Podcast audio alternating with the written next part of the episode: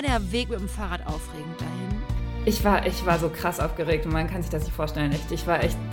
Ich hatte natürlich auch super viele Klischees im Kopf. Die ganzen Filme, die ganzen RTL 2 oder ZDF oder was auch immer Berichte. Ich hatte so viele Bilder im Kopf und da war ich super aufgeregt, weil ich eigentlich nicht wusste, was mich erwartet.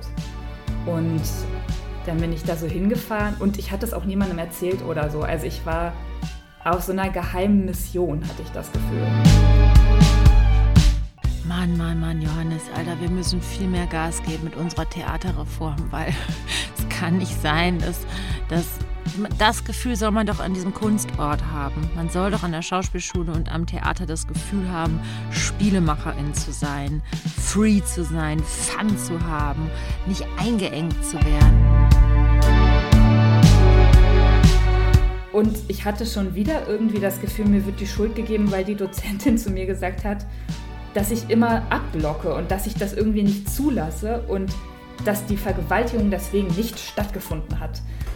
Das hat sie so zu mir gesagt. So.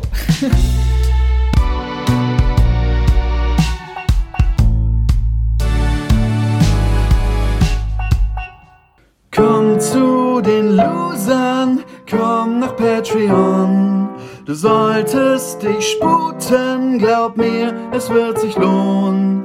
Exklusiv und dreckig mit Loli und Johanni Maus. Schmutzig und sexy, probier's jetzt gleich aus.